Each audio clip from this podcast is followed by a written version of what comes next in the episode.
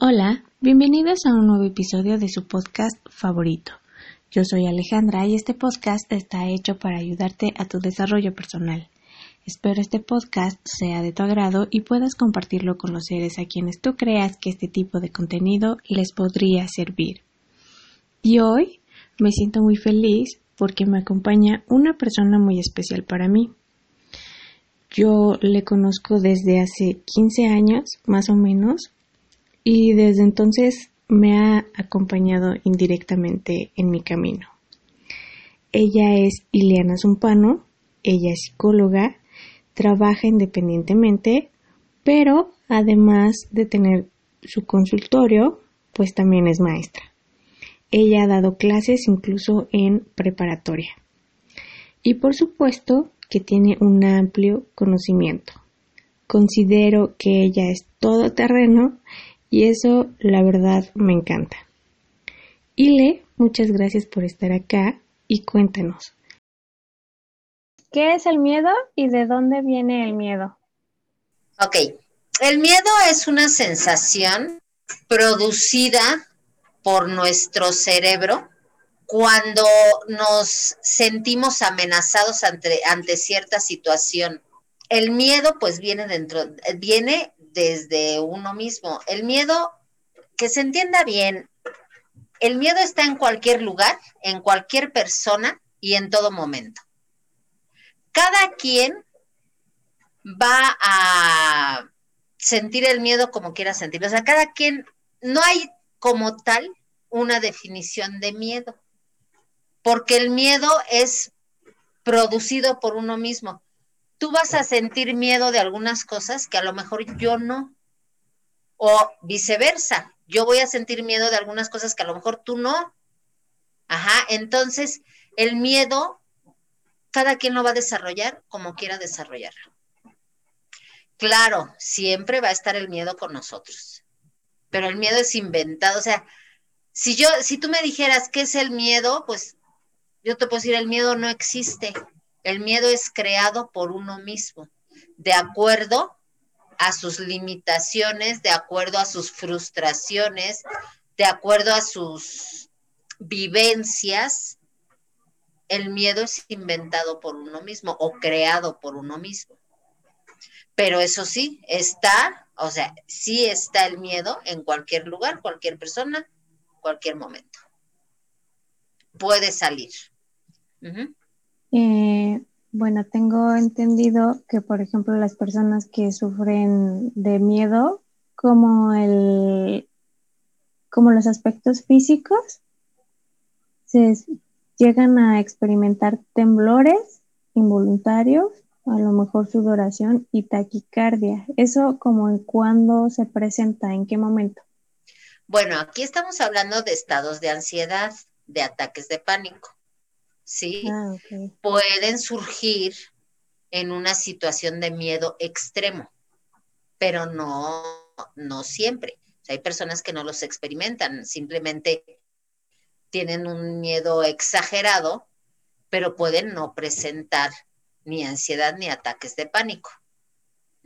Pero eh, podrían presentarse en una situación de miedo. ¿Sí? Esto que tú me dices, eh, la sudoración, este, el temblor, muchas veces hasta dan ataques muy parecidos a los epilépticos, ¿no?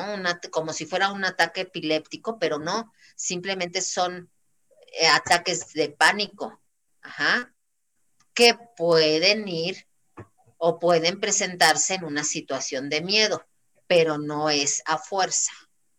Ok. Este, y bueno, ¿qué se necesita para que se active el miedo o cómo es que surge? ¿Qué se necesita para que se active el miedo? Bueno, pues que tú lo sientas. Así, así de fácil. Que si tú te sientes amenazado ante, ante cierta situación, se te va a activar el miedo. Pero es como te digo, o sea, si me puede dar miedo a mí una situación que a ti no. A lo mejor a ti no te da miedo aventarte de un bungee, pero a mí me da terror, ¿no? O sea, yo ni siquiera subo las escaleras. Ajá. Pero a lo mejor tú las subes así muy campante y fácilmente te avientas. ¿Sí? Entonces, pues va a surgir en, en cuanto tú te sientas amenazada ante cierto peligro. Ahora, puede ser de una situación en que se está viviendo en ese momento, o puede ser una situación pasada y la estoy recordando y se me puede presentar el miedo, o puede ser por una situación futura. Sí, si yo me pongo a pensar en mi futuro y me empieza a dar miedo. Ajá, entonces el miedo puede presentarse en esas, en esas etapas, ¿sí? Pasado, presente o futuro. Ok. El futuro es, en el futuro es muy común que nos dé miedo porque es lo desconocido. ¿Sí? Entonces muchas personas prefieren quedarse en su zona de confort en lugar de ponerse a planear algo a futuro porque les genera ese miedo. Sí, hay muchas personas que no se cambian de trabajo porque dicen, no, porque qué miedo, no voy a, yo, yo ya conozco a este jefe, pero al de allá no lo conozco, qué miedo, no sé cómo va a ser. Entonces prefieren no salir de su zona de confort para no enfrentarse a una situación que no conocen porque les causa miedo. Ajá. Y el, el, el miedo, pues es una sensación muy fea. Entonces, por eso, ahora sí que por eso da miedo el miedo. Sentir miedo, porque pues es una sensación que a nadie le gusta, ¿no? Exacto. Y bueno, de lo que tú mencionas, o sea, yo por ejemplo he leído que dicen, bueno, para que no te dé miedo, eh, métete o imagina cómo sería como la, la posición más, más desfavorable que tienes. Y en base a eso, hacer como una especie de plan o de estrategia para evitar esa, esa posibilidad. Pero yo, o sea, yo te pregunto, ¿qué tan viable es que uno se ponga a analizar qué es lo que puede salir mal si, por ejemplo, la persona sufre de ansiedad? O sea, ¿es recomendable? Porque igual hacer eso, lejos de como motivar, puede desanimar. De hecho, cuando tú planeas, te tienes que imaginar todo. O sea, si tú estás planeando, no sé, este, abrir un negocio.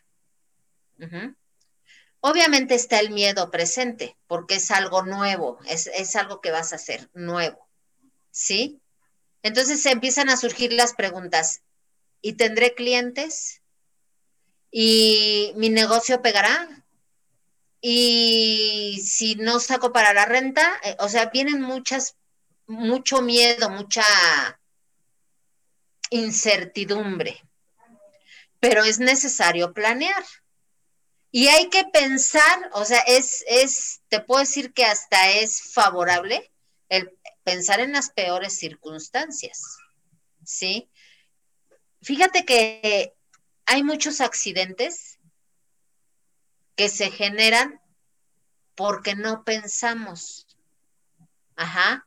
Hay algo que yo siempre, siempre, siempre eh, les pido a las personas cercanas a mí o inclusive a algunos pacientes cuando hablamos de este tema, que cuando vayan a hacer algo siempre se fijen lo que hay alrededor, por lo más mínimo. Si te vas a aventar un clavado, fíjate en todo lo que hay alrededor. Ajá, porque si tú te echas el clavado y no te diste cuenta que allá hay un tubo salido, ¿qué pasa? Puedes caer y puedes pegarte en la cabeza y puedes quedarte ahí.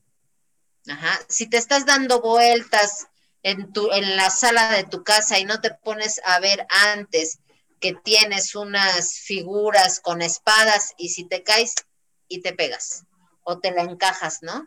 Ya que te quedaste ahí. Entonces, claro que es muy sano pensar en lo peor, pero siempre y cuando no te paralice. O sea, ok, podemos tener esta posibilidad muy catastrófica, pero podemos evitarla si hacemos esto otro. Ajá, no nada más quedarnos con, con lo malo. Podemos evitar esto si hacemos esto y esto. Ajá. ¿Y qué es lo que está pasando ahí con el miedo? aunque se escuche extraño, ese miedo se está volviendo positivo porque estoy pensando o me está haciendo pensar en otras posibilidades. No me está paralizando. Si ese miedo me paralizara, entonces sería un miedo muy negativo. Ya no sería sano, por así llamarle. Pero muchas veces el miedo me hace crecer como persona porque me hace planear otras posibilidades. Y bueno, este, igual lo mencionaste hace poquito, de que le tenemos miedo al miedo. ¿Por qué le tenemos miedo al miedo? ¿O por qué nos da miedo enfrentar nuestros miedos? Porque es una sensación muy fea. Es como cuando erróneamente decimos que el amor duele, ¿no? este, pues sí duele porque pues porque una, es una sensación muy fea porque queremos que la otra persona haga lo que nosotros queremos y si no lo hace, entonces empezamos a sufrir. Entonces, por eso muchas personas no, no le entran, ¿no? Lo mismo con el miedo, o sea, es una sensación muy fea. A mí quien me diga que siente bonito tener miedo, pues no es cierto. Es una sensación muy fea. Ajá, el, el empezar a tener miedo de algo. Las personas que, que son maltratadas físicamente por sus parejas, o sea, tienen mucho miedo, mucho miedo a, a, enfrentar situaciones, ajá. Entonces, a, sentir ese, o sea, empiezan a sentir ese miedo y mejor permiten que la otra persona le haga antes de, de enfrentar. ¿Por qué? Porque a lo mejor si enfrento, la otra persona se vuelve más violenta, entonces qué miedos, qué terror. Mejor me quedo con este miedo que ya ya sé lo que se siente a sentir otro miedo diferente, ¿no? O más fuerte. El miedo te puede paralizar para hacer cosas hasta más mínimas. Mira, alguna vez tuve una paciente que tenía miedo de subirse al metro, porque una vez vivió una situación muy fea en el metro creo que le agarró uno de los terremotos que tuvimos. Entonces ya no podía subirse al metro porque porque ella inmediatamente recordaba o su cerebro se programaba para acordarse de ese momento tan traumático para ella. Todo lo que vio, cómo se movió el, el vagón. Entonces tenía un miedo terrible de subirse al metro. Ajá. Pudimos lograr que ella venciera el miedo haciendo viajes cortos, haciendo ejercicios de respiración antes de subirse al metro. Ajá. E hizo viajes cortos, una estación, nada más vete una estación. Entonces se subía un domingo que no hay casi gente. Y lo hizo, o sea, se subió al metro, recorrió una estación, se bajó y ya, o sea, pudo respirar bien y ya se regresó caminando a su casa. Y luego al otro domingo pudo dos estaciones. Y lo logró, venció al miedo. Pero sí, sí, la sensación no es nada agradable. Por eso da miedo tener miedo. Ok. Este, y bueno, como lo mencionaste, eh, pues esto como de los ataques de pánico o el pánico, que son las como las características físicas, pero a lo que yo entiendo, el estrés, digamos, también tiene como esos mismos em, pues aspectos físicos o síntomas físicos. Entonces, ¿cómo diferenciar el estrés al miedo o de la ansiedad al miedo? Son cosas diferentes. Eh, pueden presentarse en el mismo momento, eh, pero por ejemplo, el estrés puede ser causado por una situación de, de algún trabajo bajo presión. ¿Sí? Te puedes empezar a sentir estresado. ¿Por qué? Porque no sale el trabajo pero no tienes miedo, simplemente te sientes estresado. Ajá, pero no hay miedo. ¿Sí? El estrés puede ser por alguna frustración. O sea, no gané el juego y me siento, no, no manejas tú el, la frustración, ¿no? No, no la manejas, no sabes cómo manejarla. entonces te sientes frustrado de no haber ganado la carrera, el juego, lo que sea, y empiezas a entrar en una situación de estrés, que en, el estrés puedes, en un, en un estrés muy fuerte, en un estado de estrés bastante fuerte, puedes caer en un estado de ansiedad o pueden traer los ataques de pánico. Ajá. En el miedo, pues puedes entrar en una situación de estrés, ¿sí? Pero sí estamos hablando como de cosas diferentes, pero que en un dado caso bastante severo del miedo, pueden estar presentes todas esas eh, situaciones, ¿no? De ansiedad, ataque de pánico, estrés. Ok. Y bueno, ya mencionaste que el miedo se vuelve malo, pues cuando nos paraliza y cuando no nos deja eh, hacer las cosas. ¿Hay alguna otra situación que también se vuelva negativo el miedo? No, realmente solo es esa, el miedo no puedes, ¿sí? Hay quien tiene mucho miedo de salir, por, por ejemplo, hablando de la pandemia, mucha gente ha muerto de miedo. O sea, no de la pandemia, ha muerto de miedo. Tiene pánico. Entonces, se, se les este, ha desarrollado una sensación de, pues, de terror, de, de que algo les va a pasar. O sea, empiezan a generar pensamientos ya pues bastante dañinos a su salud que, mueren de miedo, ¿no? Y, qué pasa con eso? Bueno, tú sabes que, que todo lo que nosotros generemos acá pues se puede volver físico si no lo sacamos de alguna forma, ¿no?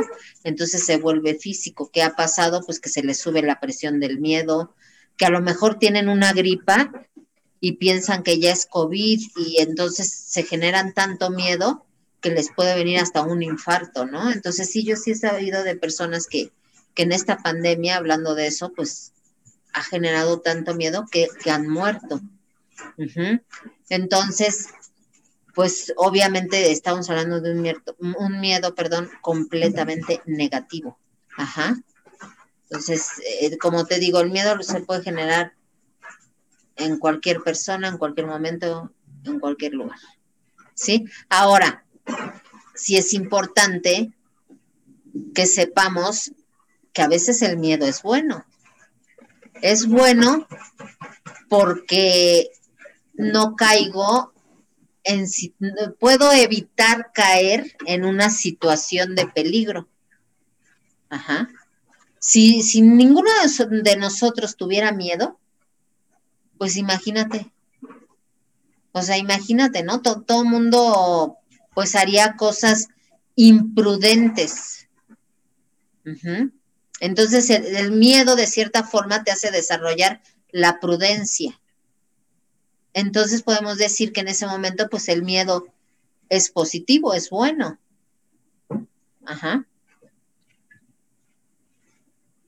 Y bueno, bueno, ahorita lo mencionaste, que es como el miedo colectivo que se originó por medio del COVID.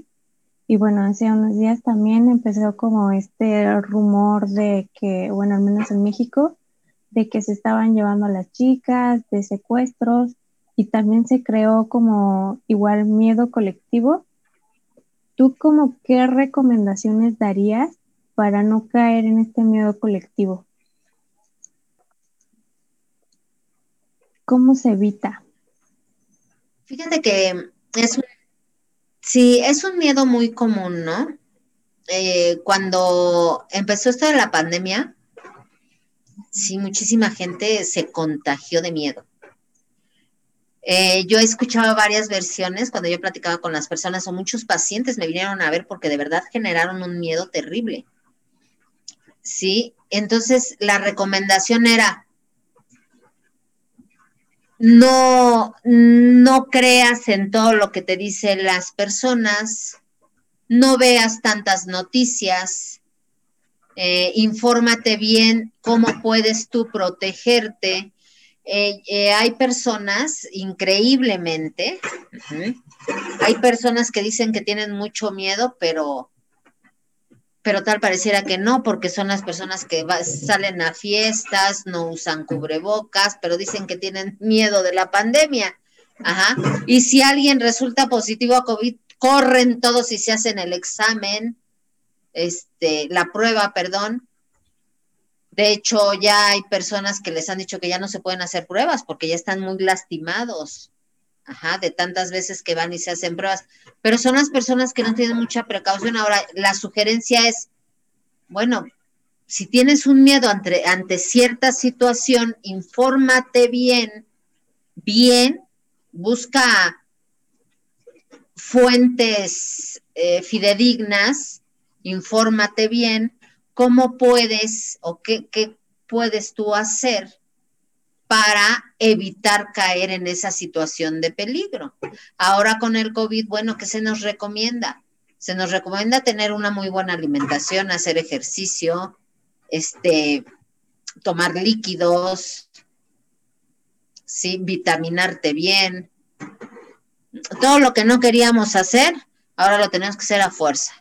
Lo que no quisimos hacer voluntariamente, ahora se tiene que hacer a fuerza, ¿no? Entonces, esas son las situaciones. Siempre va a haber alguna, alguna forma de evitar caer en una situación de peligro. Siempre. ¿Sí? Entonces, ¿qué debemos de hacer? Pues no escuchar tantas cosas que me dice la gente, porque entonces me voy a contagiar de ese miedo y entonces eh, voy a entrar a, ese grupo de personas, voy a ser parte de ese grupo de personas que tiene mucho miedo. Entonces, no escuchar, simplemente mejor eh, ponerme a, a ver, a informarme de, de fuentes reales y evitar estar en grupos de personas que constantemente están generando un miedo hacia algo, porque sí los hay. Eh, ahorita estás hablando pues del miedo infundado como por colectivamente, pero ¿qué pasa cuando el miedo también uno lo provoca, el miedo infundado? ¿Uno lo qué, perdón? Que uno lo provoca, uno mismo lo genera en sí mismo, en su propia persona, no en los demás. Bueno, mira, también es una situación muy común, como yo te decía, puede ser por situaciones pasadas que yo empecé a, recordar algo, alguna situación traumática y entonces empiezo a sentir miedo. Ajá, ¿qué estoy haciendo? Yo misma me lo estoy infundando ese miedo, ¿sí? Eh, miedo ante el, futuro, ante una situación desconocida. Y me, me tengo que entrevistar con tal persona, qué miedo, porque seguro me va a decir esto, esto.